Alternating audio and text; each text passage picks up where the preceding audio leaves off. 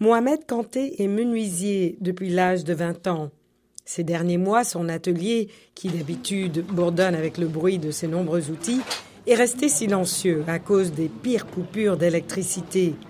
Les générateurs électriques sont hors de portée pour la majorité de la population malienne, même pour des travailleurs qualifiés comme Kanté. Bon, si le courant là est coupé, tous mes travaux doivent s'arrêter. Depuis aujourd'hui même, depuis ce matin, le courant est coupé. C'est à 14 h qu'il est venu. Alors qu'on a beaucoup de matériel ici, qu'on doit livrer ça aujourd'hui.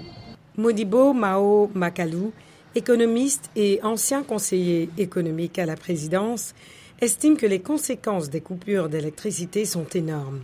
C'est d'autant plus vrai dans un pays comme le Mali où 98% des entreprises comme la menuiserie de Kanté font partie du secteur informel.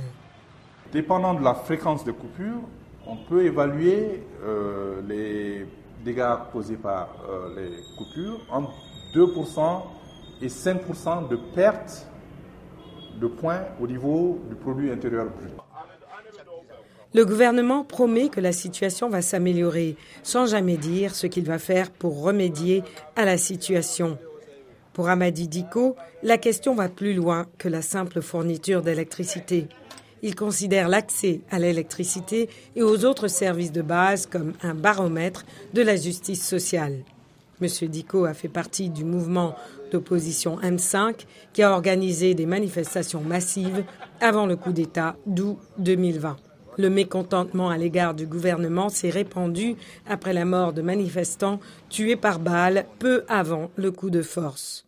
Amadi Diko affirme qu'il va continuer à réclamer la bonne gouvernance, quel que soit le pouvoir en place.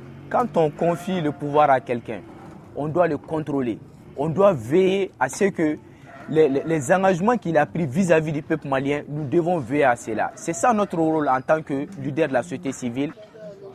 Hamadi Diko et d'autres militants ont voulu organiser une marche pour demander une solution à la crise de l'électricité. Invoquant des problèmes de sécurité, l'agente a interdit la manifestation. L'organisateur de la marche a été arrêté et reste en détention.